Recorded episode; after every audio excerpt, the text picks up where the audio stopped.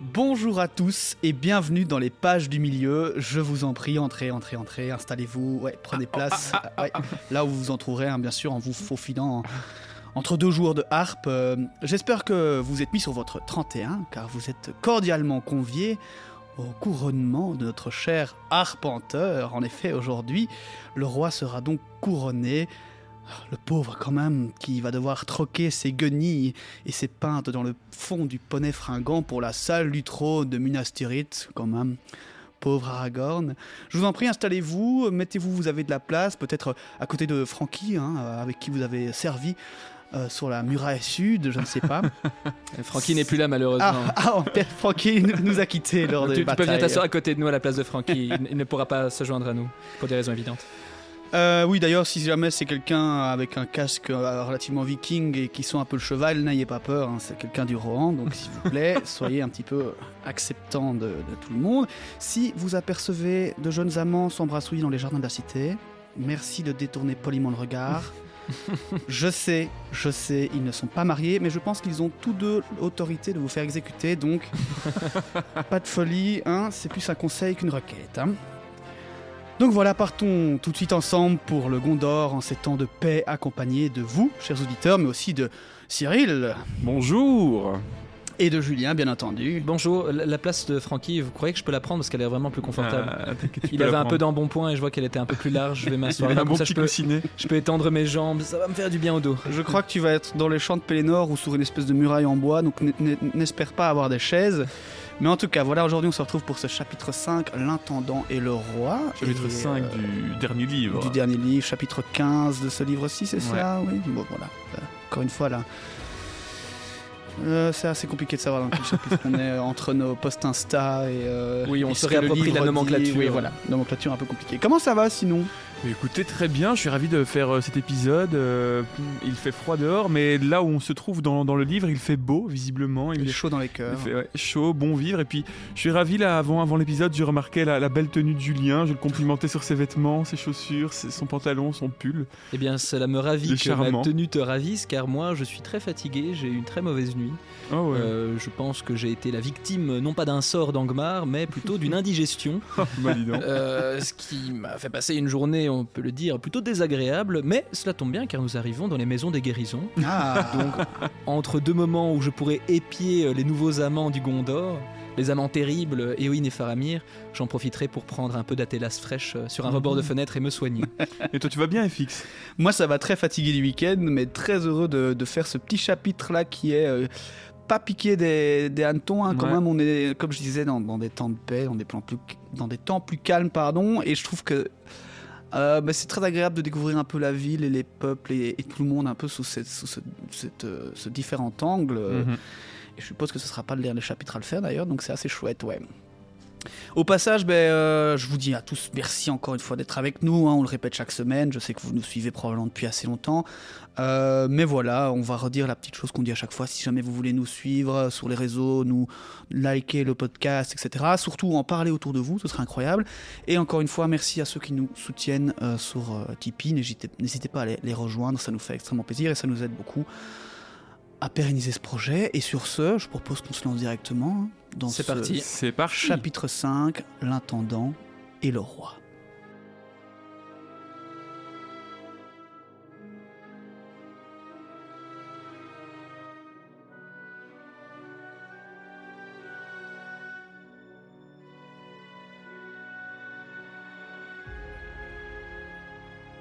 Le doute et une grande peur pèsent sur Minas Tirith.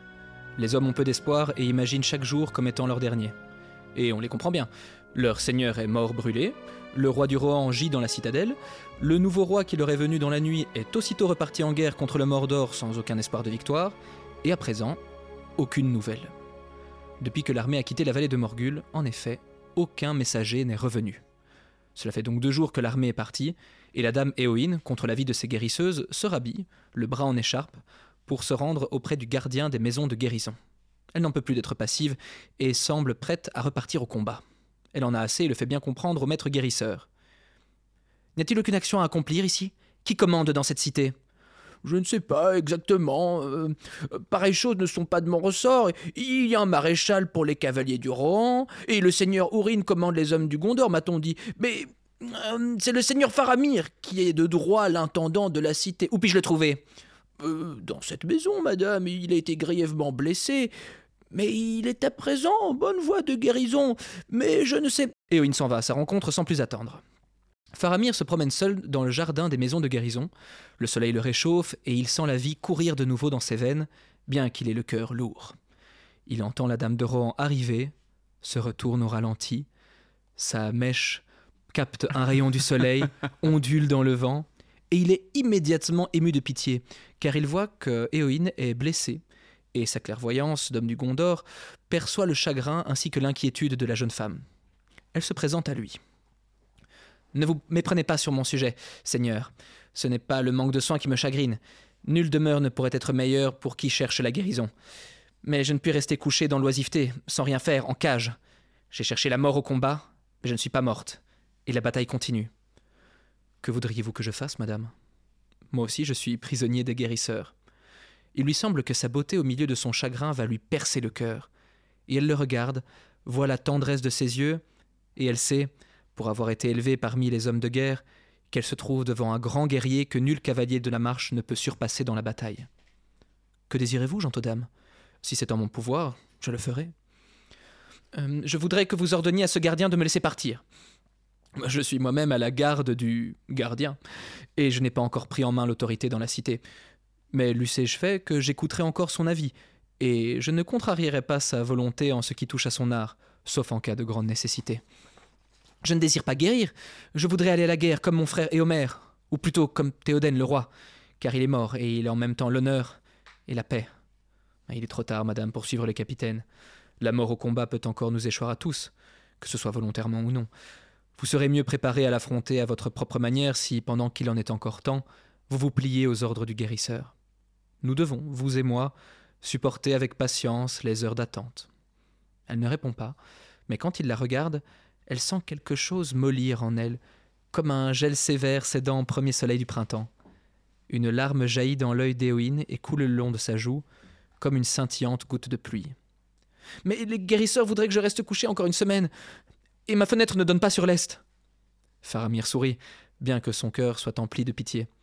Cela peut s'arranger, je donnerai des ordres aux gardiens, et si vous voulez rester à nos soins dans cette maison et prendre votre repos, vous pourrez vous promener au soleil dans ce jardin quand vous voudrez, et vous regarderez vers l'est où sont allés tous vos espoirs, tous nos espoirs. Et vous me trouverez ici, marchant et attendant, et regardant aussi vers l'est. À vrai dire, cela allégerait mes soucis que vous veuillez bien me parler ou vous promener par moments avec moi. Et comment allégerais-je vos soucis, monseigneur? Je ne désire pas la conversation des vivants. Voulez-vous une réponse franche? Oui. Eh bien, Éowyn, dame du Rohan, je vous dirai que vous êtes belle. Il est dans les vallées de nos montagnes des fleurs jolies et colorées, et des jeunes filles plus jolies encore. Mais je n'ai vu jusqu'ici nulle fleur en Gondor, ni dame aussi ravissante, et pourtant aussi triste. C'est Tolkien qui a écrit ça ou c'est toi qui as fait une euh, fanfiction euh Je m'amuse un petit peu avec la manière dont Faramir parle, mais non, il l'a écrit euh, tel quel. Oui, les, les, mots sont ceux de Tolkien, mais, mais, mais tu es méchant, même, même si c'est très drôle la manière dont tu le lis, mais ce preux chevalier de Faramir. Je le tourne un peu à l'eau de rose, mais il faut admettre quand même que la situation est tout de même très feu de l'amouresque, n'est-ce pas? Ah oui, tout à fait. C'est vrai, eh c'est de la romance d'il y a 80. Non, mais c'est très beau, c'est très pur, c'est très prude. Mais c'est écrit vraiment à la manière des chevaliers courtois, quoi, de l'amour courtois de, mm. cet homme. Euh. Dont Faramir en est probablement le meilleur exemple, hein, j'ai l'impression. Avec Aragorn, ce sont les deux idéaux, je pense, de chevalier qu'on a dans Le Seigneur des Anneaux. Pas étonnant d'ailleurs qu'Eowyn euh, sente un certain gel mollir et fondre en elle à la vue de ce beau prince euh, cavalier. Mais quel est donc ce gel qui mollit? Eh bien, c'est celui qu'elle avait sur le cœur, Cyril, celle que même Éomer avait deviné, celle que, celui que Gandalf avait également aperçu euh, en voyant à travers elle. Qui même, elle, pense que même son frère ne pourrait le vaincre au combat, mhm. donc euh, j'en suis pas sûr. Enfin, probablement, mais c'est quand même en mode c'est bon. Moi, je la vois un peu comme une, une, certaine euh, Avril Lavigne en son temps, Eowyn. J'ai l'impression qu'elle est, qu'elle est incomprise, euh, C'est un peu grungy, tu vois. le- Ouais, non, j'ai envie d'aller de regarder vers l'est. Je veux pas être guéri, mais je veux être guéri. Je veux aller me battre. He was a Gondor boy. Le retour d'ailleurs de cette allusion à cette cage dans, dans, Oui, encore une dans fois. laquelle cette pauvre héroïne ne veut clairement pas se faire enfermer. Et on verra que peut-être Faramir peut vous faire penser à un autre chanteur, cette fois-ci pas américain, mais je reviendrai dessus plus tard. En tout cas, ça c'est mon interprétation. J'ai une déformation professionnelle avec ça. Mais, mais j'avoue qu'avant de reprendre, je trouve que oui, il y a un petit côté grungien des années 2000 euh, chez notre héroïne ici. Il y a quelque chose de cet ordre-là.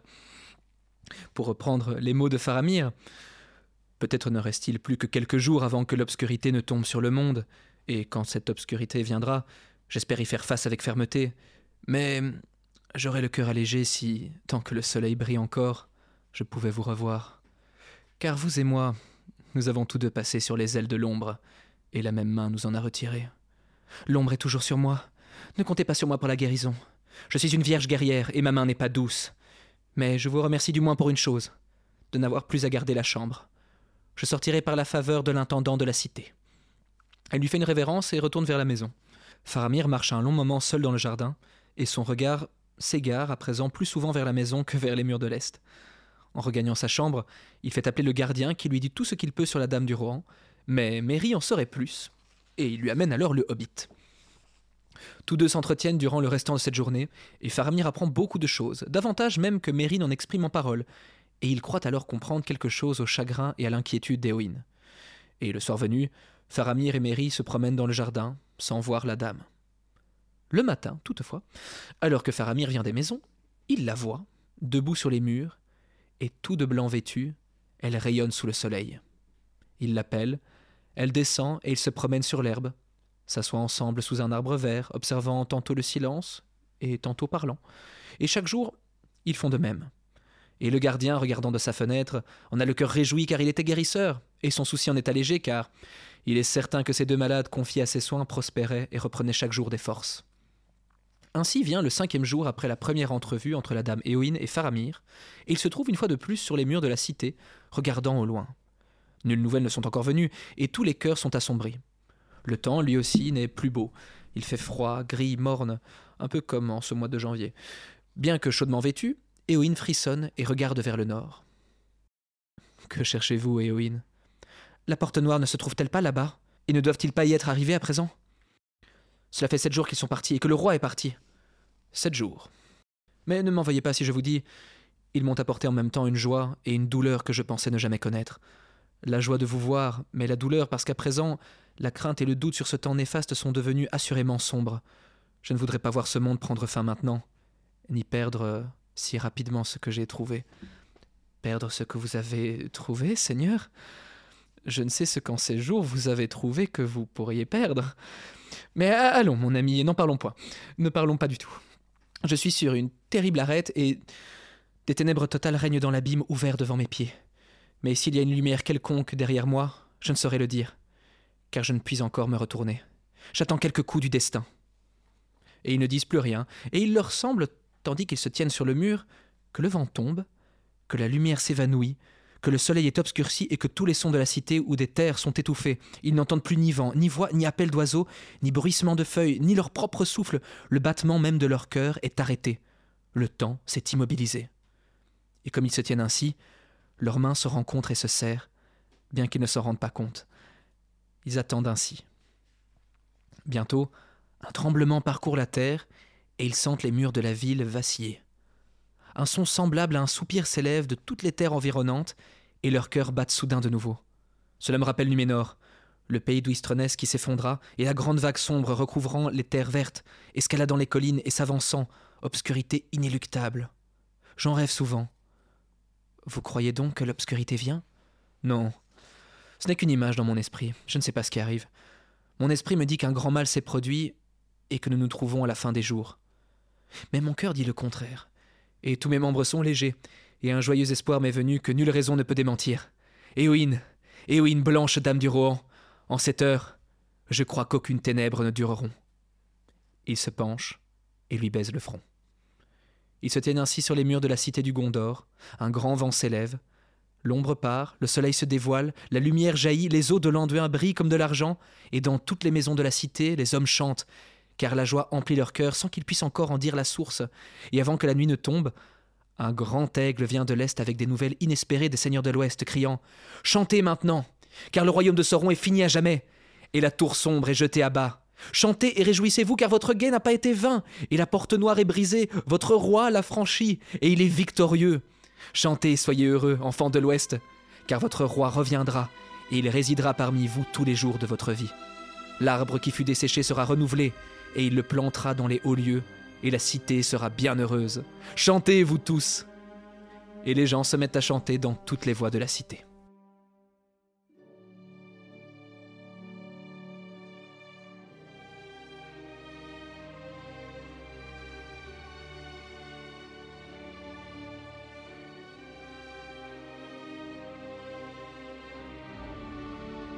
On pourrait arrêter le chapitre là-dessus. hein. On pourrait complètement arrêter le chapitre là-dessus. Et puis, ah, mais moi, je trouve ça beau, quoi. Quelle classe chez ce Faramir. Quelle, quelle dignité chez Owen aussi. Quel Beaucoup amour, de, euh. de tendresse, de douceur, de pudeur. Mhm. C'est beau, c'est beau. Ouais. Que dire, hein, que dire en, en voyant cet amour s'exprimer comme ça? Bon, moi, pour rester encore sur un ton plus léger, avant de reprendre la lecture et, et surtout de peut-être euh, avancer des, des éléments plus sérieux, euh, moi je trouvais qu'il y avait un petit air dans, dans cet échange entre Faramir et Oin, surtout le moment où ils ont l'impression qu'ils arrivent à la fin de leur jour Ouais. et que Faramir lui dit au final à, à mots couverts, moi ce que je préférais, si c'était la fin du monde, ce serait passer ces derniers moments avec toi. Je trouve qu'il y a un air de Pascal Obispo. Euh, si on devait mourir demain, je ne sais pas ce que ça vous évoque. Euh, Moi ça me faisait penser à ça. Non, maintenant je vois Faramir avec des, des, des vieilles lunettes lunettes noires. bleues dans les. Avec une couette. non. Je vous laisse avec cette image de Faramir un peu tronquée. Non mais c'est vrai que là, pour le rappeler, effectivement, ils n'ont pas encore eu de nouvelles euh, du front, et donc euh, en fait, ils pensent probablement que le roi est mort Mhm. et que l'armée s'est fait décimer, puisqu'il n'y avait aucun espoir en y allant a priori. Euh, il n'était même pas au courant, enfin si Faramir était au courant qu'il y avait un hobbit qui se baladait dans le Mordor, mais mais le reste des gens non. Et, euh, et donc la seule pensée qu'ils ont, c'est que bientôt ils vont voir déferler des armées du Mordor contre lesquelles ils n'auront aucun espoir de Ouais, victoire. C'est bientôt la fin, quoi. Ça nous, do- nous redonne également une indication sur le temps qui s'est écoulé entre le départ des armées euh, d'Aragorn, entre les, les capitaines, le, le départ des capitaines de l'Ouest, et euh, le moment où enfin Sauron est vaincu. On est sur euh, une bonne semaine au final, Ouais, hein. c'est ça. ce qui n'est pas euh, anodin et qui devait laisser les, les capitaines de l'Ouest ainsi que leurs armées dans un état de grande fatigue et d'épuisement. Mhm.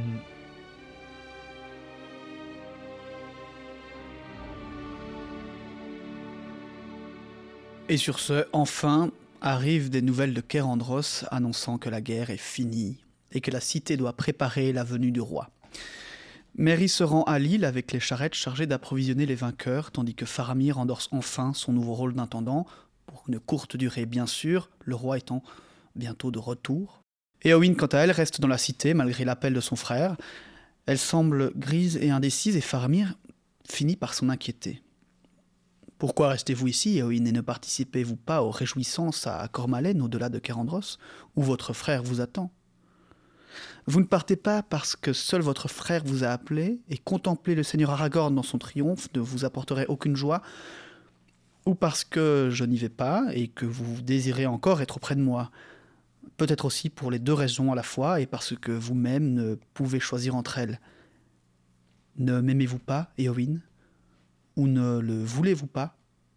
Je ne désire la pitié d'aucun homme. Je ne vous offre pas ma compassion, car vous êtes une grande et vaillante dame, et vous avez vous-même acquis un renom qui ne tombera pas dans l'oubli. Et je vous aime. Seriez-vous l'heureuse reine de Gondor, je vous aimerais encore. Et les deux sont maintenant englobés de lumière dans ces jardins de la cité, alors que l'hiver quitte enfin le visage d'Éowyn. Je ne serai plus une vierge guerrière, je serai guérisseuse, et j'aimerai tout ce qui pousse je ne désire plus être reine. Voilà qui est bien, car je ne suis pas roi. J'épouserai pourtant la dame blanche de Rohan, si telle est sa volonté. Et si elle le veut, alors traversons le fleuve pour demeurer, en des jours plus heureux, dans la belle Ithilienne, où nous ferons un jardin. Toutes choses pousseront là avec joie, si la dame blanche y vient. Et tous deux s'embrassent, sans crier gare au regard des autres, retournant à la maison de guérison main dans la main, et Faramir interpelle le guérisseur. Voici la dame Éorine de Rohan, et elle est maintenant guérie. Oh. la demande en mariage. Faramir ne, serait, ne serait-il pas un peu homéopathe sur les bords il, il a mis un peu de sucre sur ses lèvres, il l'a embrassée. Je crois qu'elle est guérie. euh, Allez, vous la laisser, elle peut disposer. Mais je crois que c'est une constance chez les rois et les intendants gondoréens d'aimer les plantes et, les- et- et le, et le pouvoir de, de la nat- naturothérapie. Oui, mais il y avait que ça à l'époque, ok? Il n'y avait pas des gros labos pharmace- pharmaceutiques pour faire autrement. Donc, on peut, leur, peut leur laisser ça. Sur ce, le guérisseur lui souhaite de ne plus jamais endurer de blessures ou de maladies et la confie à l'intendant jusqu'au retour de son frère. Les préparatifs touchent bientôt à leur fin et de nombreux habitants affluent de tout le Gondor, de Minrimon jusqu'à Pinath Gelin. Les femmes et les enfants reviennent en ville. Des harpistes renommés viennent de Dolarmroth et des chanteurs à la voix claire arrivent des vallées du Lébenin. Enfin, un soir, on peut apercevoir le campement des capitaines de l'Ouest en bas des murs. Au petit matin, toutes les cloches se mettent à sonner et l'étendard des intendants, d'argent brillant comme la neige au soleil, est hissé pour la dernière fois. Enfin, l'armée avance vers la palissade, qui a été construite depuis la bataille tant que les portes n'ont pas été réparées.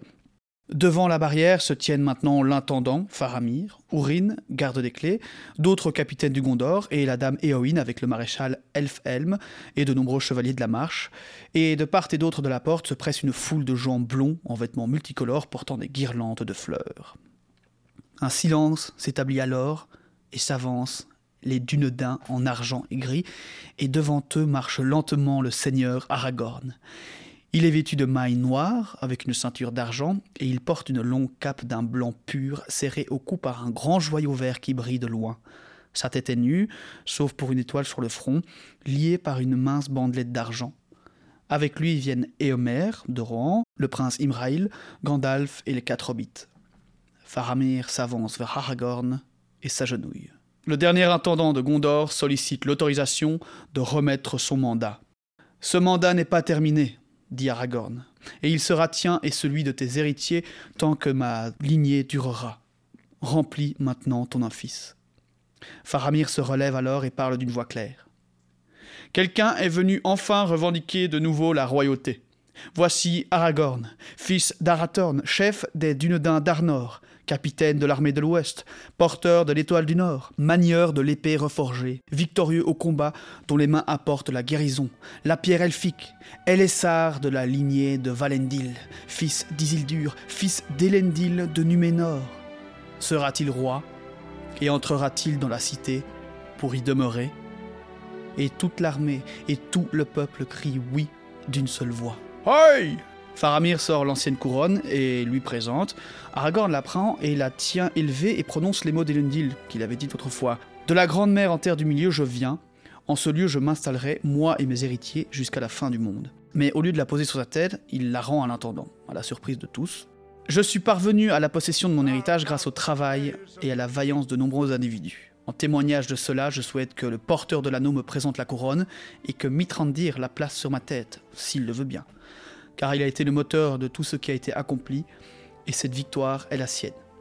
Et les deux s'exécutent. Aragorn se relève, maintenant couronné, semblable au roi de jadis, dominant, viril et sage, et Faramir crie Voici le roi Ourin écarte alors la barrière, la musique retentit dans la cité. Le roi arrive à la citadelle et y entre. La bannière de l'arbre et des étoiles est déployée sur la plus haute tour et commence le règne du roi Elessar. Et à partir de maintenant, la cité sera aussi belle qu'elle l'était par le passé, voire plus d'ailleurs. Elle sera remplie d'arbres et de fontaines, aux portes de mitril et d'acier, et ses rues pavées de marbre blanc. Et tous, des montagnes et des forêts, y viendront avec plaisir. Les maisons et cours, autrefois vides, seront remplies d'enfants qui rient, d'hommes et de femmes.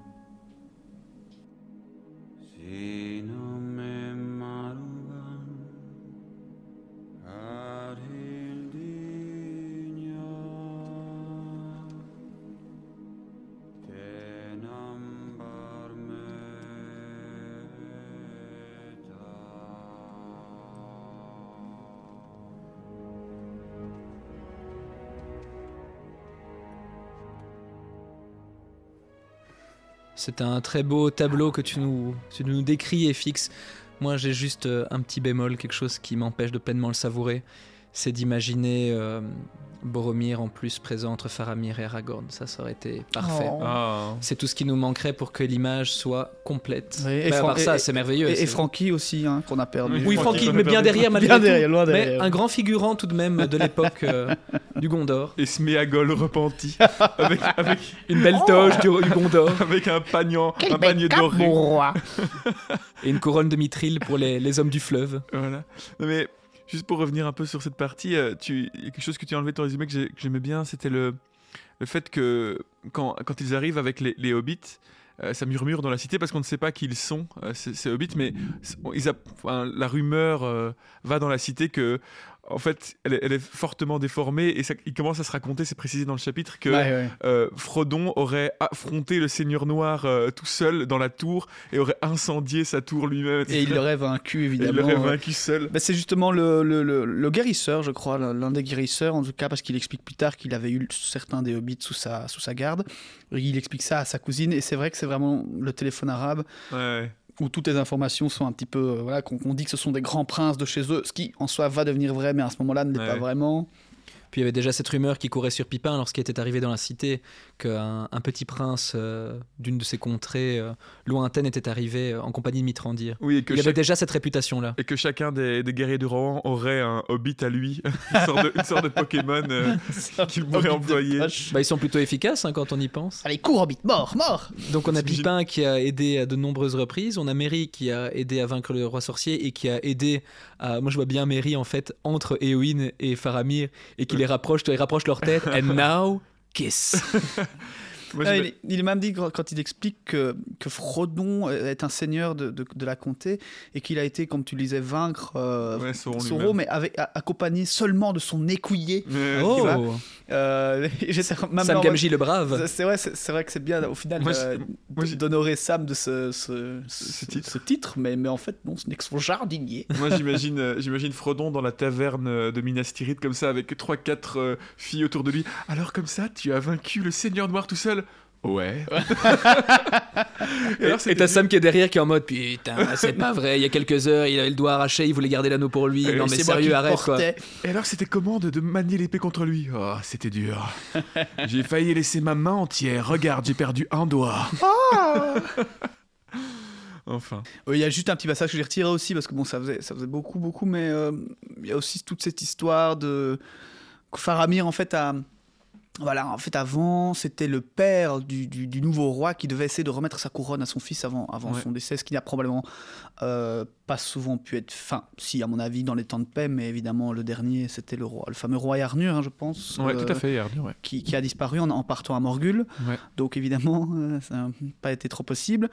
Et, et donc Faramir explique qu'ils sont censés aller faire ça là où la couronne est placée, dans le- le- le- un endroit spécial de la cité, mais qu'évidemment maintenant c'est plus possible et que Faramir a pris sur lui ben, de changer la tradition entre guillemets et de lui apporter la couronne. Couronne décrite magnifiquement d'ailleurs, avec, euh, je sais pas, des ailes euh, sur les, les côtés euh, Ouais. blanches. Et euh, en fait, en... Pourquoi, les, pourquoi les ailes des oiseaux? C'est les ailes des oiseaux de la mer, parce que c'est les rois qui viennent de la mer, euh, Ouais, ouais, la ouais. mer qui était à Numénor autrefois. Et alors aussi, je voudrais revenir, je crois que c'était, j'ai oublié d'en parler tout à l'heure, c'était dans ta partie, Julien, c'était le fait que Faramir parlait de qu'il avait des rêves quant à Numénor et à la chute de Numénor. Euh, parce qu'il voyait au loin évidemment la chute de Sauron, sans savoir que c'était la chute de Sauron. Il voyait des, des grandes vagues ou un truc très impressionnant. Bah, on l'a décrit dans le chapitre dernier. hein, donc, euh, cette énorme ombre qui s'élève dans le ciel et puis qui est soufflée par le vent.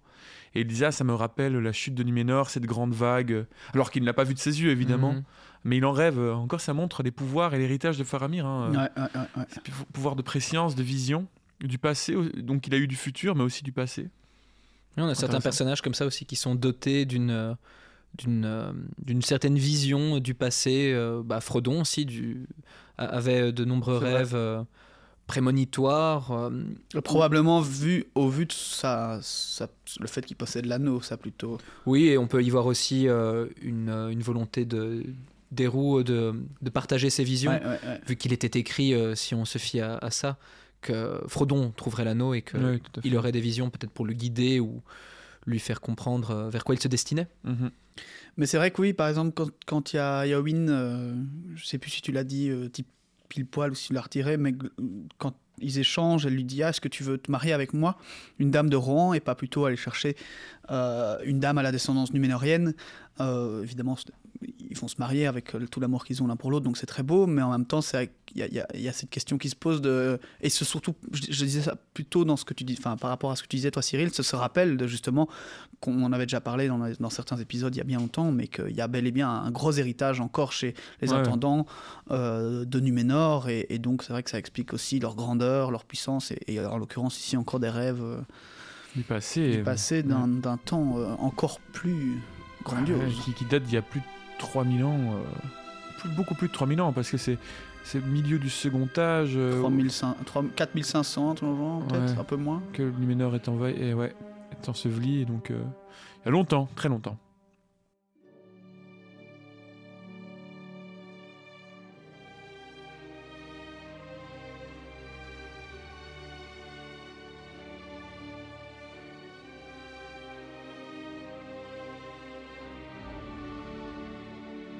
Dans les jours qui suivent son couronnement, Aragorn prend place sur le trône et prononce ses jugements.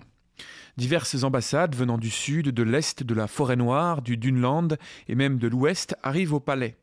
Le roi amnistie les orientaux qui s'étaient rendus et les renvoie libres.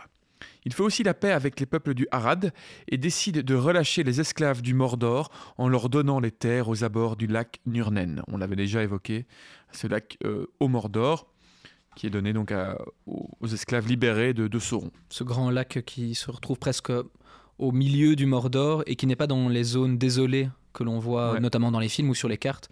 Si elles ne sont pas en, relief ou colorées, on pourrait penser que tout le Mordor est une zone aride, noire, dévastée et stérile, alors qu'en fait non.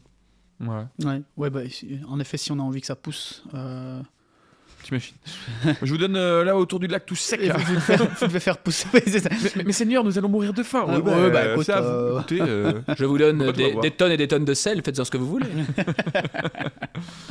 Des soldats méritants viennent aussi à Aragorn pour recevoir ses éloges et la récompense de leur valeur. Enfin, le capitaine de la garde, Bérégon, est amené afin qu'il soit jugé. Bérégon, par votre épée, le sang a été versé au sanctuaire où cela est interdit. Vous avez de plus quitté votre poste sans l'autorisation de votre seigneur ou capitaine. Pour ces offenses, autrefois, la peine de mort était le châtiment. Je suis donc tenu de prononcer votre jugement. Suspense. Il est très intense. Va-t-il décapiter Bérégon devant tous devant Pipin son épée. Vous payerez une amende de 3 shekels. Oh vous serez exécuté par euh, le hobbit Pipin. Quoi Si, si. mais, mais, grand pas. Non, il dit Votre peine sera entièrement remise, eut égard à votre valeur au combat, et à plus forte raison parce que vous avez agi par amour pour le seigneur Faramir. Cependant, vous ne serez plus garde de la citadelle et devrez partir de la cité de Minas Tirith. Bérégon est effondré, mais Aragorn poursuit en le rassurant. Il sera assigné à la Compagnie Blanche, la garde de Faramir, prince d'Ithilien, et devra donc demeurer à Émine Arnen. Heureux de ce jugement, Bérégon lui baise la main et s'en va dans la joie et le contentement. Aragorn donne l'Ithilien donc à Faramir, mais lui interdit de s'étendre vers Minas Morgul, car bien que la cité devra être assainie, il ne sera pas sûr d'y demeurer avant longtemps. Pour finir, Aragorn accueille Éomer et le prend dans ses bras. Il annonce qu'avec lui, il ne saurait être question de donner ou de prendre, car ils sont frères. Il lui propose cependant de prendre la dépouille de Théoden pour la ramener en Rohan, ou alors de la laisser dans le tombeau de Minas Tirith. Ce à quoi Éomer répond qu'il sera bon qu'il reste dans la cité un moment, le temps que son propre pays soit remis en ordre et soigné. Éowyn dit alors à Faramir qu'il lui faut suivre son frère pendant un temps pour l'aider dans sa tâche. Eh bien, bien triste euh, séparation de Faramir et d'Éowyn, évidemment qu'ils seront réunis plus tard, mais bon, Éowyn lui dit déjà adieu pour suivre Éomer. Et pour aller retrouver Grima, en douce, dans cette cage. Oh, Grima, je n'ai jamais réussi à assumer mon amour pour toi. Je sais. Ainsi passent les jours heureux, et au huitième jour de mai, les cavaliers du Rohan apprêtent leurs chevaux et s'engagent sur le chemin du Nord, accompagnés des fils d'Elrond. Tout le long de la cité, le chemin est bordé de gens venus leur faire honneur et chanter leurs louanges. Puis, tous ceux qui vivent au loin rentrent chez eux dans l'allégresse, pendant que dans la cité, de nombreuses mains volontaires s'appliquent à reconstruire, à renouveler et à effacer toutes les cicatrices de la guerre et le souvenir de l'obscurité. Les hobbits demeurent à Minas Tirith en compagnie de Gimli et de Legolas, car Aragorn refuse que la compagnie de l'anneau soit dissoute, arguant que le temps de leur séparation devra venir, mais qu'il faudrait qu'ils patientent encore un petit peu, car l'œuvre à laquelle ils ont pris part n'est pas encore terminée, et que le jour qu'Aragorn attend depuis l'aube de sa maturité approche, et qu'il voudrait que ses amis soient à ses côtés. Entre-temps, les compagnons de l'anneau vivent ensemble dans une belle maison qu'ils partagent avec Gandalf, allant et venant à leur gré. Mais Frodon ne peut s'empêcher de demander à Gandalf quel est ce jour qui approche dont Aragorn parle? Après tout, le temps passe et la comté et surtout Bilbon commence à lui manquer. Ce jour, eh bien, c'est le jour de mon 111e anniversaire, car j'ai conservé l'anneau. Euh, il n'a pas besoin d'avoir l'anneau pour arriver à ses 111 ans pour Non, le coup. Aragorn, non, mais bon. Il arrivera Moi, loin. moi, je demande quand même comment Gandalf fait pour survivre dans cette garçonnière avec les quatre hobbits pendant je ne sais combien de jours. euh, Qu'est-ce qui a dû avec se un passer toutes les questions incessantes de Pipin, Merry qui n'arrête pas de, de raconter des gossips sur Faramir et Eowyn, Sam qui pleure dans un coin parce que Frodon a toutes les filles rien que pour lui. Ceci, mon cher, est un tonneau de bière. Je l'ai trouvé là-bas, derrière, la, derrière l'armurerie. J'en veux un. Non Pour ce qui est de Bilbon, répond Gandalf, lui aussi attend ce même jour et il sait ce qui vous retient. Quant au passage des jours, nous ne sommes encore qu'en mai et le plein été se fait toujours attendre. Et bien que toutes choses paraissent différentes comme si un âge du monde avait passé, il y a moins d'un an que vous êtes parti. Frodon, insatisfait de cette réponse et du mystère entourant cet événement prétendu, insiste. Mais Gandalf conclut en disant Bien des gens voudraient savoir d'avance ce qui sera servi à la table, mais ceux qui ont préparé le festin conservent jalousement leur secret, car l'étonnement multiplie les louanges, et Aragorn attend lui-même un signe. Moi, je trouve un peu gonflé quand même de la part d'Aragorn et de Gandalf de garder les hobbits pendant plusieurs mois, plusieurs semaines, à un endroit qui n'est pas leur maison, en leur disant non, non, rentrez pas chez vous, oui, mais on a fini notre mission, non, non, rentrez pas chez vous, il va se passer un truc. Oui, mais quoi Vous verrez, vous verrez. Et les jours passent, et les semaines passent, vous verrez. Juste parce qu'ils ont pas envie d'avoir le blues de, de fin de vacances, là, Mhm. tu vois, quand tous tes amis vont chacun chez eux et sont là, non, non, restez encore un peu, s'il vous plaît. En plus, vous allez voir, évidemment, le jour qu'attend Aragorn, on va le, on va le découvrir, mais Ça arrive vite. c'est c'est quand même. Enfin, je veux dire, il aurait pu leur dire. Je veux dire, c'est pas la surprise de l'année quand même. Ouais, ouais. Mais je pense qu'ils ont aussi des informations que nous n'avons pas. Euh, ils ont une accointance soit avec Tolkien, soit avec euh, les minions de Saruman. Parce il faut attendre que les hobbits partent pour arriver à croiser Saruman Ah plus oui, tard sur la route. Oui, S'ils ne vrai. sont pas synchronisés, ça n'ira pas et, et ça va gâcher les derniers chapitres de Tolkien. donc. Je-. Non, mais si vous partez maintenant, il n'y aura pas de fin d'histoire. Alors, c'est pas. Restez encore un peu. J'ai reçu un mail d'Irouille Louvatar, on a encore deux semaines pour les tenir, et après on les lâche. Mais le jour arrive où Gandalf est introuvable et les compagnons se demandent alors ce qui va se passer. Ah, peut-être est-ce le jour tant attendu? Mais Gandalf avait quitté la cité de nuit emmenant Aragorn et il le conduit alors sur les contreforts au sud du mont Mindoluin où il trouve un petit sentier des siècles passés que peu de gens oseraient emprunter désormais. Ils montent par des chemins escarpés jusqu'à une haute plateforme neigeuse. À cet endroit, ils embrassent tout le pays du regard, car le matin est venu. Et Gandalf dit alors Voici ton royaume, et le cœur du royaume plus grand encore à venir. Le troisième âge du monde a pris fin, et le nouveau a commencé. Il t'appartient d'ordonner son commencement et de préserver ce qui peut l'être, car bien des choses ont été sauvées, mais beaucoup d'autres doivent maintenant disparaître, et le pouvoir des trois anneaux a pris fin également.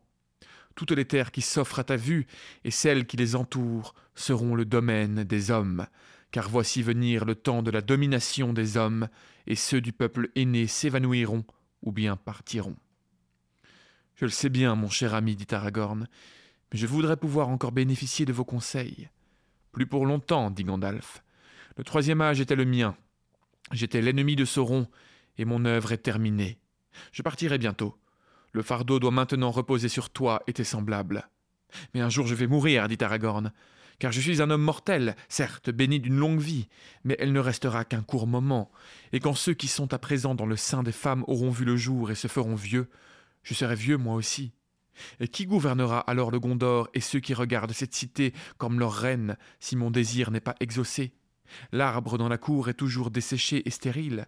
Quand verrai-je un signe qui n'en sera jamais autrement? Détourne-toi du monde de verdure et regarde où tout paraît stérile et froid, rétorque alors Gandalf. Sur ce, Aragorn se retourne et regarde une petite pente rocailleuse. Au milieu de celle-ci, il remarque une petite pousse. Seul au milieu du désert, il s'approche et contemple ce jeune arbre de trois pieds au plus. Il avait déjà produit de longues feuilles au contour harmonieux, sombres sur le dessus et argentées en dessous. Et sa cime élancée porte déjà une petite couronne de fleurs dont les pétales blancs rutilent comme la neige au soleil. Alors Aragorn s'écrie de joie. Il l'a trouvé. Mais comment Comment cet arbre a-t-il pu pousser seul dans cet endroit? Car il ne semble pas avoir plus de sept ans. Alors Gandalf explique. Cet arbuste est le rejeton de la lignée de Nimlot le Beau, lequel fut un semis de Galatilion, lui-même un fruit de Telperion, au nom l'aîné des arbres. Mais comment a-t-il pu arriver ici? Là où se trouvent Gandalf et Aragorn est un antique lieu sacré, et un fruit a dû être laissé là du temps d'avant que les rois ne s'éteignent ou que l'arbre de la cour se dessèche. Car il est dit que bien que le fruit de l'arbre parvient rarement à maturité, la vie qu'il porte en lui peut rester dormante pendant de longues années, et nul ne peut prédire le jour de sa résurrection. Cet arbre est resté caché ici sur la montagne, alors même que la race d'Elendil gisait cachée dans les déserts du nord. Mais Gandalf précise, la lignée de cet arbre de Nimlot est beaucoup plus ancienne que celle d'Aragorn. Alors effectivement, pour revenir sur cet arbre, c'est comme le dit Gandalf, un rejeton de la lignée de Nimlot le Beau, lequel fut un semis de Galatilion, lui-même un fruit de Telperion au Manon. Donc pour revenir à, tout ça, Telperion, c'est un des deux premiers arbres euh, de lumière d'origine qui avait été créé en Valinor pour faire euh, la, lumière euh, du monde avant, avant les astres solaires et lunaires. Donc avant le début du premier âge, hein, à ce qu'on appelle le temps des arbres, l'ère des, des, arbres. Et en gros, il y avait Telperion qui était un arbre qui représentait un peu, si on veut, la nuit. Euh, ses, feuilles étant noires sur le dessus et argentées en dessous. Il projetait une lumière un peu bah, argentée, euh, comme la lune, tout simplement. Et puis il y avait son frère, qui lui était un arbre qui. Euh, ou sa sœur d'ailleurs, parce que Telperion est de sexe masculin d'ailleurs, si elle dit comme ça, et son frère, sa sœur de sexe féminin, son frère qui était plutôt l'arbre du jour, qui avait des, des, feuilles dorées qui, qui, faisaient une lumière plutôt du jour, et puis les lumières des arbres se, se prenait le relais de, chacun et de chacune au fur et à mesure. Euh, il y en a un qui s'éteignait, puis l'autre se, réveillait un peu comme le jour et la nuit, hein, tout simplement. Euh, Telperion, euh, un fruit de Telperion sera prélevé et offert aux elfes. De, Valinor, enfin d'une cité, je crois que je sais plus laquelle cité, mais c'est une cité près de Valinor. donc on, donnera à la pousse, enfin à l'arbre qui poussera de, de ces fruits le, le, nom de Galation.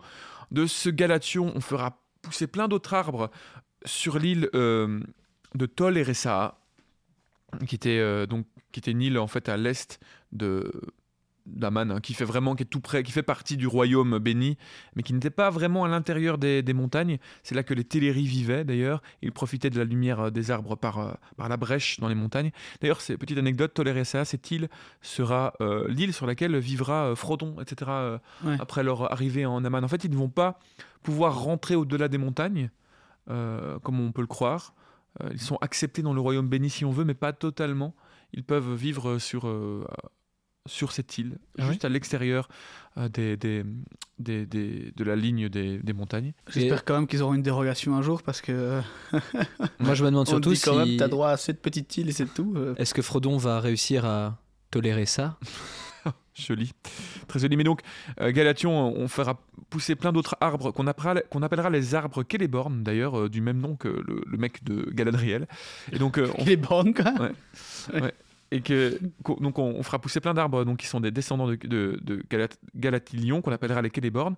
Et puis ensuite, on offrira un des, des pousses d'arbres à Numénor et euh, qu'on appellera euh, Nimlot, dont le, évidemment, l'arbre principal, l'arbre blanc de, de, Numénor, Nimlot, le beau.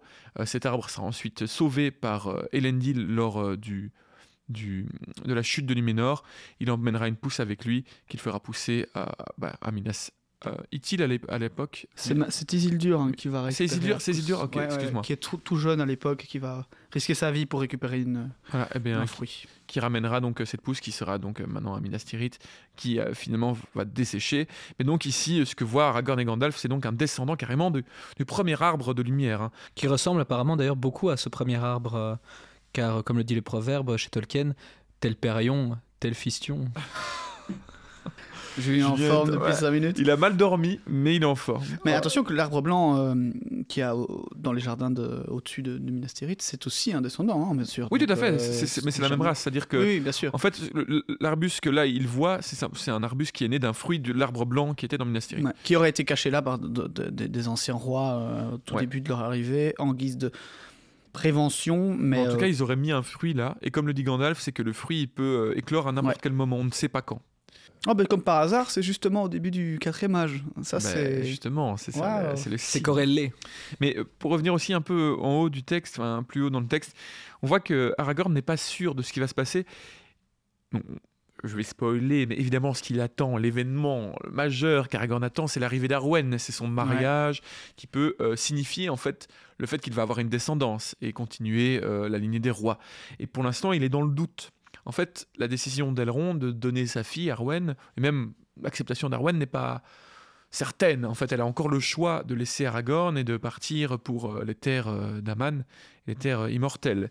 Et donc, il se demande s'il va réussir. Il dit à Gandalf Tiens, mais comment vais-je faire si moi, si je n'ai pas Arwen, si je n'ai pas de descendance, qui va continuer, qui va continuer le royaume? Et donc il a besoin d'un signe, il a besoin de quelque chose qui lui montre, et il attend ce signe, et ce signe pour lui c'est le refleurissement de cet arbre euh, blanc qui, symbole, euh, qui symbolise la, lignée des rois. Et cet arbre reste sec. Et donc, le fait de voir cette pousse qui arrive, Gandalf évidemment l'amène là avec un, un but. hein. il sait très bien qu'il va trouver un, un arbre à cet endroit-là.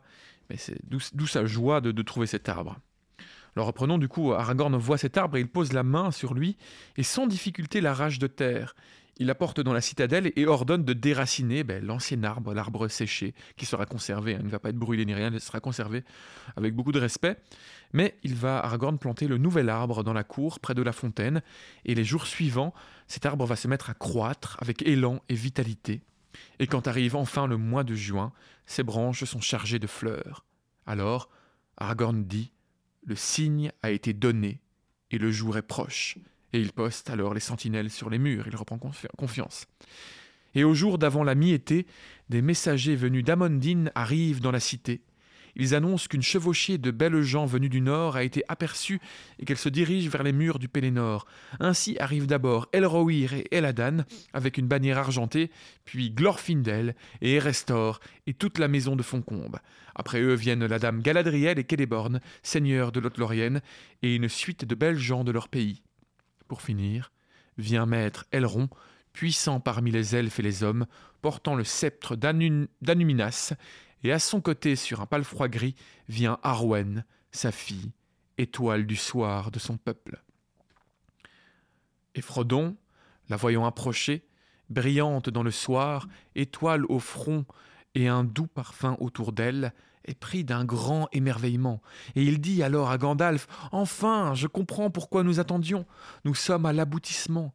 À partir d'aujourd'hui, non seulement le jour sera aimé de tous, mais la nuit aussi sera belle et bienheureuse, et toutes les peurs disparaîtront. Donc voilà, c'est ça marque la fin euh, de la du, sombre, de, de la noirceur du temps, Euh, même les nuits, même euh, même le noir, la nuit sera enfin paisible et belle, et euh, les gens pourront euh, être heureux, même euh, même quand le soleil ne sera pas présent. Alors le roi accueille ses invités et il met pied à terre. Elrond prend, rend le sceptre et il place la main de sa fille dans celle du roi. Et ensemble, ils montent à la haute cité et toutes les étoiles fleurissent dans le ciel. Et Aragorn, le roi Elessar, épouse alors Arwen, une de miel, dans la cité des rois au jour de la mi-été. L'histoire de leur labeur et de leur longue attente est à son achèvement.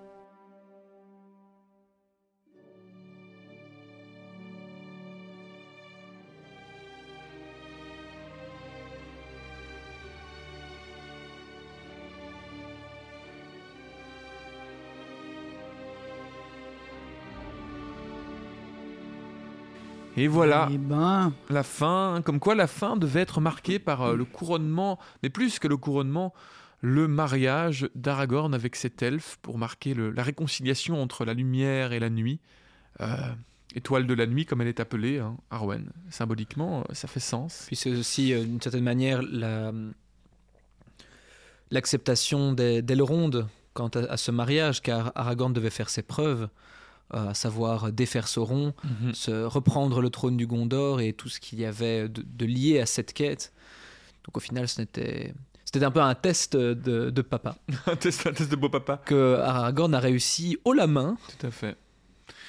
Et euh, pour revenir juste sur le ce fameux sceptre d'Anuminas que Elrond ramène, petite historique rapide, c'est un sceptre qui symbolise évidemment euh, la royauté, qui est un sceptre des rois de Numénor, que Elendil euh, ramènera, euh, après la, enfin, ramènera en, en Terre du Milieu après la chute de Numénor.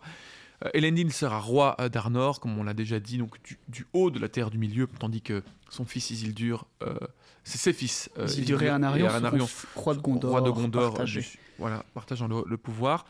Elendil donc aura ce sceptre. Ce sceptre sera transmis à son fils, à un de ses fils, lors du schisme, le fameux schisme qui sera donc la séparation du, du royaume d'Arnor en trois euh, royaumes. D'ailleurs, euh, je suis en train de lire l'histoire de France. Évidemment, ça fait écho à ce fameux schisme de Charlemagne et ses trois fils euh, de la France. C'est vrai, oui, Tout vrai, à fait. hein, c'est une inspiration, à mon avis, directe pour Tolkien. Le, roi- le royaume de France, euh, enfin le royaume. euh, c'est pas de France à ce moment-là, c'est le royaume des Carolingiens qui est euh, séparé, euh, l'empire carrément des Carolingiens qui est séparé en trois royaumes à la, chu- à la, à la mort de à la mort de Charlemagne entre ses trois fils. C'est exactement ce qui se passe en Arnor. Euh, et qui est séparé en trois. Et donc le, le royaume de Lou, tout à l'ouest, je crois, le royaume d'Arthedain, euh, ben, le sceptre sera donné au roi d'Arthedain. Et puis à la chute d'Arthedain vers 1900 du troisième âge, euh, ce sceptre sera récupéré par Elrond et fera partie des, bah, des, des joyaux. Il sera probablement ramené avec les Dunedains. Enfin, oui, c'est ça, avec les, les, les, les Rangers, enfin les Ouais. Dunedains. euh, En tout cas, il sera stocké chez Afoncombe, Ouais. ce fameux sceptre. à partir du moment où, où la lignée devient justement des chefs du- des Dunedains. Euh, et, et vont vivre principalement là-bas, je suppose qu'ils l'ont ramené. Et c'est Ouais. Et du coup, Elrond le, qui va le stocker. Quoi. le fait que Elrond le donne à Aragorn, c'est assez symbolique puisque je, je faisais je- enfin, cette réalisation euh, que j'avais avant en préparant cet épisode, c'est qu'effectivement Aragorn, c'est la première fois de l'histoire de la Terre du Milieu que les deux royaumes hommes euh, du d'Arnor et du Gondor sont réunis. Il fait les royaumes réunifiés du Gondor et de l'Arnor, puisqu'il est descendant légitime des deux lignées. Et, euh, et donc, le sceptre, qui a toujours été un sceptre symbolisant euh, la royauté ben, du Nord, est donné à Aragorn, qui est au Gondor, qui est à Minas Tirith. Et donc, euh, voilà, c'est symboliquement, il relie, il relie euh, tous les royaumes. Et prend, d'ailleurs, c'est ce que dit Gandalf lorsqu'ils sont en haut de cette montagne. Regarde tous ces, ces royaumes, Simba. contemple, ouais. Tout ce que tu peux voir est à toi, est, est ton, est ton royaume. Et, et puis euh, deviendra la- le royaume des hommes, tout simplement, puisque les, les elfes, alors aussi, les elfes sont voués à rentrer chez eux et à disparaître. Il dit à s'évanouir et à, et à rentrer. Donc il y a des elfes qui vont rentrer et d'autres qui vont s'évanouir, euh, presque. Je sais pas qu'est-ce que Je ça que c'est symbolise. une mais- image plutôt. Bah, Je pense euh, que je dois être un elfe parce que je suis prêt à m'évanouir là. Mais je sais pas, comme si tu sais, euh, il devenait euh, impalpable, comme ça, un Ils peu. vont euh, s'effacer. hein. Moi vont j'avais plutôt s'effacer. l'impression que c'était une façon de parler de s'effacer de la Terre du Milieu. Ouais, mais il, il dit les deux, quoi, rentrer chez eux ou s'évanouir, comme si euh, Ah, oui, la vrai. magie en quittant ce pays, euh, en quittant la Terre du Milieu, bah, en fait, on, on se dirige vers notre monde à nous. hein, la domination des hommes, c'est notre passé direct. Eh bien, la magie s'en va, un peu comme les Ents, euh, tout ce qui est fait, fait partie de Ouais, fabuleux. c'est la- c'est la- le temps des hommes, le- le- Ouais. où les hommes seront, je sais plus comment il est dit. exactement. domination, La ouais. domination des hommes. ouais. Peut-être que c'est aussi une façon de, de dire de manière plus poétique et moins violente le fait que les elfes vont lentement se rapetisser, avoir leurs oreilles qui vont grandir, qu'ils vont commencer à porter des guenilles, qu'ils vont devenir les esclaves d'un monde magique, Oui, c'est ça, peut-être bien. Et il faudra leur donner euh, des- des vêtements Des pour les libérer de la cirques- servitude. des cirques d'elfes.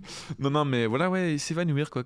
C'est un peu, c'est un peu doux amer quand même de se dire que voilà, les, la magie va. s- s- va s'en- En tout cas, de la Terre aller. du Milieu, parce qu'elle sera encore là en Valinor. Ouais, mais elle est même plus, au- même plus sur Terre, puisqu'elle est au-delà plus de la- accessible. Tu me dis, est-ce que tu vas aller au paradis ou est-ce que tu veux rester sur Terre? Moi, je demande d'aller d'aller là, euh, hein, où il y a tous les, les Choisis- et... Choisis le destin des elfes, toi, et non pas le destin des hommes. Ah, si j'avais vraiment le choix devant les yeux, là, je ne sais pas. Enfin, si- s'il y avait un choix de destin, euh, c'est différent. Maintenant, s'il y a un choix de destination, le Ouais. choix est tout fait. Mais euh, Ouais. moi, j'aimerais bien revenir un peu sur ce petit endroit euh, sur lequel ils vont se balader tous les deux, Aragorn et, et Gandalf. Je ne trouve pas vraiment de nom en, en- en- en français, mais c'est donc on appelle les Hallows euh, l'en- l'endroit en fait où justement derrière cette grande grande terrasse à Minas Tirith tout au-dessus là où, où- il y a justement la maison des intendants et la maison des rois où tout le monde va être enterré.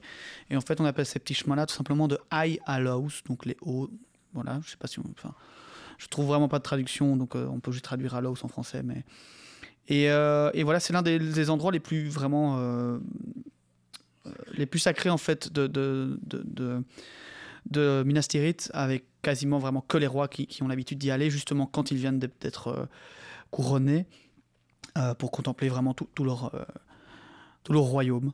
Donc voilà, et je trouve, je trouve encore très intéressant d'avoir des. Moi j'ai l'impression que les Hallows c'était justement le dernier, un peu le dernier endroit, et en fait non, il y a encore des petits chemins, mais que, que les rois peuvent y aller. Bon après on sait qu'on a le mine de l'Huine et les montagnes blanches. Les montagnes, les, mines de l'Huine est assez haut, hein, donc euh, en fonction des, des dessins qu'on peut trouver sur internet, il y a un peu des, interprétations différentes, mais en gros la montagne derrière, enfin, est gigantesque, et il y a ce petit chemin quoi. Et, euh, voilà, j'en ai vu un récemment, euh, je trouve vraiment très beau, où en fait on est derrière, on est justement sur ce terrain en faisant des recherches en fait. On est vraiment sur ce petit terrain et on voit les Hallows et ensuite la, grande terrasse en pointe. Et, vraiment un très, très bel artwork si vous savez le retrouver sur Google. Donc voilà. Bien. Mais donc voilà, le, Gondor est, réunifié et, la vie est, prospère. hein. On dit euh, que maintenant Minas Tirith va être rempli, les, maisons ne seront plus vides, il y aura des familles, des enfants euh, jouant et, s'amusant. Et, euh, et puis pour revenir aussi, encore une fois, sur le, le temps qu'en fait Frodon et enfin la compagnie reste à Minas Tirith. Donc en fait, ils se marient au solstice d'été là. Aragorn et Arwen, j'ai plus la date exacte, mais c'est le solstice d'été, c'est le milieu de l'été. Le 21 juin. Doit être quoi que ça, fin juin. Donc vraiment, euh, ils ont fini le, le 25 mars de détruire l'anneau. Ils sont arrivés, ils sont réveillés le 8 avril. Il reste quand même euh, trois bons, trois bons mois Mm, euh, ouais. là-bas avant de rentrer, sans savoir ce qui les attend. On les retient comme ça. Mais euh, ouais, et ça va faire bientôt un an qu'ils sont partis. Quelle aventure Ouais. Je suppose qu'ils sont pas partis tout de suite encore là maintenant. euh, il y a encore On des événements. Ah, ça sera pour le prochain chapitre où nous allons reprendre la route de la maison et de la comté. Ah. Nous n'y arriverons pas tout de suite et nous ne la découvrirons pas dans un état irréprochable, pas tel que nous l'avons laissé. Mais nous allons nous rediriger lentement, tranquillement vers le chemin de la maison et recroiser des visages familiers, Ouais. certains avec euh, joie et d'autres avec moins de joie et que nous reverrons encore plus tard. Je sais pas vous, mais là, moi, ça, ça- ça sent la fin. Quoi. Quand je dis les chapitres, j'ai beaucoup aimé ce chapitre parce que là, vraiment, comme on l'avait dit, ça commence vraiment à être assez inédit au livre euh, par rapport au film. hein. On- Moi, j'a- j'adore le jugement d'Aragorn. J'imagine quand tu vois Aragorn euh, abri dans ses, ses vieux vêtements, et là, tu l'imagines sur un trône en train de dire euh, Oui, toi, toi, je te donne cette terre. Et toi, Enfin, c'est fou le, le chemin qu'il a parcouru depuis. Euh, et il prend ce rôle directement, euh, parfaitement, avec sa grandeur. Euh, D'ailleurs, je, crois que c'est aussi dans le chapitre, euh, un moment, mais une des, des médecins de la maison de la guérison qui, parle d'Aragorn en disant Ah oui, euh, ce roi, il est bien, ce roi, mais il a, il a parfois les mots un peu durs. Je sais plus ce qu'elle dit. Elle, elle utilise un truc comme ça en disant Oui, quelque peu il- rustre. Ouais, il parle un peu durement ou euh, un peu. Euh, mais en même temps, il a les mains guérisseuses et, euh, et puis, euh, puis il se bat, etc. Ouais, il a quand même vraiment des, des, des très belles mains, bien, bien fortes, mais oui, oui, je ne sais pas. Il, il les met en émoi, en fait, d'une certaine manière. Ben, il y a ce moment où voilà, Faramir le présente, il y a quand même euh, euh, toute la présentation Aragorn, fils d'Arathorn, petit fils, enfin, Ouais, fils ouais. d'Elendil, fils de machin, fils de truc. Euh, L'homme qui a l'épée euh, reforgée, le- il a Et il te même lâche un vieux ro. C'est moi, salut. non mais je parle des Belges. non mais, non, mais mon gros bateau, et puis moi quand c'était, puis j'ai réussi la guerre. j'ai gagné la guerre. Ou que les Arwen, mais tu me marier. Mais, mais, mais euh, oui, c'est c'est clair qu'il a, il a quand même traversé, euh, enfin, il a quand même protégé la comté pendant je ne sais combien d'années. euh, il a été au combat avec euh, le père de, de, Théo- de- de Théoden, etc. Et vraiment, il était en guenille dans les bois euh, Il a à, goûté chercher, le- à chercher Gollum. Il a goûté le ragoût d'Éowyn aussi. Et j'avoue, mon Dieu, qu'il a ça l'a- accomplissement. ça l'a fait bien revenir en arrière dans sa, dans sa grandeur. Non, mais il, voilà, il, il a vraiment, c'est vrai, ce côté rustre. Il a fait 60 ans de sa vie dans les bois, etc. Même s'il a été éduqué par Elrond et tout à, à, à Rivendell. Mais, euh, mais voilà, en même temps, il a, il a ce, ce côté chevaleresque, ce côté euh, Ah ouais, saint, de sainteté Ah, mais et, et ce titre. Et il arrive quand même. Mais, mais oui, c'est vrai. Il prend son vrai. rôle comme ça et il est en mode tac, tac, tac, vas-y, euh, toi Ouais, tu fais ouais. ça, toi tu fais ça. Mais d'où le fait que c'est vrai que je faisais cette blague en tout début d'épisode, qu'il y a quand même ce côté. euh, en un an, il était abri avec sa pipe dans le fond. Ouais, c'est ça. En train de boire une bonne grosse chopine, en train de, en train de courser un vieux type en pagne dans la boue, tu vois. Et là, il... Putain, putain, j'ai si hâte d'être sur mon trône là. Mais je vois bien Ar- Arwen dans 10 ans en mode j- j'adore mon mari, mais il n'arrête pas de quitter la ville avec son épée et des vieilles guenilles pour aller euh, chasser le cochon tout seul. Ça euh. manque. Je veux dire, ça manque. C'est l'épisode de Tellement vrai ou Confessions intimes. tu vois Aragorn qui joue tout seul dans les champs du Pélénor euh, comme s'il était encore euh, en comté à pourchasser Gollum. Tiens, Soro, tiens Oh, C'est moi qui ai dû le tuer, c'est moi qui ai dû le tuer Aragorn est passionné de campagne et de poursuite depuis son plus jeune âge. Sa femme Arwen n'en peut plus. Ah là, vraiment, euh, là, ça devient difficile. Ça va, c'est bon, je fais ce que je veux. Regarde, chérie, regarde Regarde comme je suis fort avec mon épée Oui, Non, mais Oui, tu as une très grosse épée, c'est bien, c'est bien. Ce serait pas la première fois qu'un roi euh, soit pris par, euh, par ses, ses, ses envies d'aventure. Je, je vous rappelle l'histoire de- d'Aldarion euh, que je vous avais conté euh, dans les contes et légendes inachevées. mer. euh, Numénoréen, ouais, un roi numénoréen qui était appelé par la mer sans cesse et qui laissait sa femme euh, tout le temps à la maison, euh, si bien jusqu'à la fin, jusqu'à la fin, en la négligeant complètement. D'ailleurs, elle, elle- elle le quittera et puis il laissera même sa fille et sa fille en arrivera à une haine des hommes. euh, euh, nourrie par sa mère évidemment qui nourrira elle aussi une haine, une haine des hommes sa fille qui sera la première reine de Numénor d'ailleurs et qui, euh, qui s'entourera Ouais, seulement de ouais, suivantes traumatisées par un père absent mais ouais, donc c'est pas la première fois qu'on peut avoir ça et puis pour revenir sur Aragorn et son âge, là il est dit du coup, donc il a à peu près quoi 70 ans 87 Aragorn ans. 87 ans à ce moment-là? Et, euh, et il dit que il sera vieux au moment où les enfants qui sont pour l'instant dans les ventres des mères seront eux-mêmes vieux. Donc en gros, il a encore une vie à vivre. quoi. Ah oui, oui, oui. Il a si pas deux, une- ouais, il va encore faire une ou deux générations sans Mais problème. il est dit d'ailleurs qu'il est, il est très- il paraît très jeune alors que mais mm, que sa sagesse est déjà très avancée. Bah, évidemment, en fait, il a déjà, il a déjà plus d'une vie d'homme Ah oui, euh, oui. normal, un, un sage, enfin un homme aussi vieux pourrait être appelé un sage à ce moment-là. Et lui, il paraît encore euh, tout fringant. Mhm. Et on le sait que de toute façon, voilà, qu'il mourra aux alentours des 200 ans, tout comme son fils d'ailleurs, je pense. Ouais. Euh, son fils qui, en plus d'avoir du sang numénorien et de Ouais. venir d'une grande lignée, sera un demi-elfe. Donc, euh, donc voilà. Mais lui aussi, quelque part, il a du sang demi-elfe dans le fond. Puisque c'est aussi un descendant d'Elros qui était un, un demi-elfe, enfin, qui a choisi Oui, le oui. destin des hommes, mais Bien sûr, bien sûr, mais euh, pas aussi direct que, son fils. Mais oui, puis on sait aussi qu'ils ils viennent d'une lignée absolument Bérel et Luthienne. euh, extrêmement, ouais, c'est ça. Ouais. Eh bien voilà, euh, nous approchons à la fin de cet épisode. Oui, clairement. Alors je reviens juste sur une petite aparté, comme ça on ne devra pas faire des montages bizarres, mais je vous avais dit que, je- soit euh, les High Hallows dont je parlais tout à l'heure, c'est les reliques en fait. Hallows veut dire reliques, donc c'est juste les reliques d'en haut, on va dire. Hmm. Euh, voilà, Euh, comme j'avais trouvé entre temps, je voulais vous le faire parvenir parce que c'est vrai que ce petit endroit là, tout perdu dans les collines, c'est Ouais. la plus grande relique de Minas Tirith. Je trouve ça Là où. Gandalf a été planté, euh, vite fait un Vite petit fait, arbre, un truc de un merde. arbre blanc qui a été chopé chez Monsieur Bricolage. Et puis il a fait regarde mon fils, un jour tout sera à toi. Euh non pardon, regarde Aragorn. Et- un peu pour euh, le roi lion ici. Mais avant de conclure, euh, je voudrais juste dire euh, déjà euh, merci à tous ceux qui nous ont rejoints. Ce mois-ci, on, a- on ne sait pas par quelle magie ou quelle intervention d'Iluvatar, on a doublé nos écoutes tout simplement, vraiment. Alors, on était déjà un chouette petit chiffre, mais là on a doublé, vraiment, on a fait plus 100%, euh, complètement inexplicable. Mais du coup, la, la- la- déjà c'est super, mais la conséquence de ça, c'est qu'on a reçu beaucoup beaucoup de messages et de beaucoup plus d'interactions évidemment. Et, euh, et euh, on n'a pas, on n'a pas toujours le temps de répondre à tout. J'avoue qu'on n'a pas du, du tout le temps en fait. donc, on euh, traîne parfois à répondre.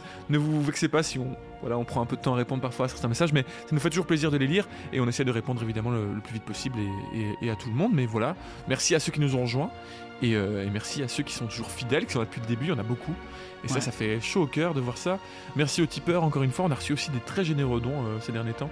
Et euh, donc, ça fait plaisir. Ça permet vraiment de, bah, de faire prospérer ce podcast, d'avoir remboursé quasiment tout le matériel qu'on a dû acheter pour. Ouais, ouais, ça, et ouais, puis, euh, très plaisir. Donc, vraiment, un grand merci. Et euh, voilà. Et ben voilà, on se retrouve la semaine prochaine pour euh, le chapitre 6, nombreuses séparations. Donc on se, on se l'imagine bien, on va, il, va beaucoup, il va y avoir beaucoup de nos amis qui vont repartir sur la route euh, de la maison. Et donc voilà, comme tu disais, c'est un peu... Il y a un petit côté mélancolie, on arrive un peu au, au bout de quelque chose. Mais l'histoire n'est pas pour autant finie, comme on le sait. On a déjà teasé pas mal de, de derniers combats qu'on va avoir. Et voilà, sur ce, encore un grand merci. Et à la semaine prochaine. À la semaine prochaine. Bonne semaine.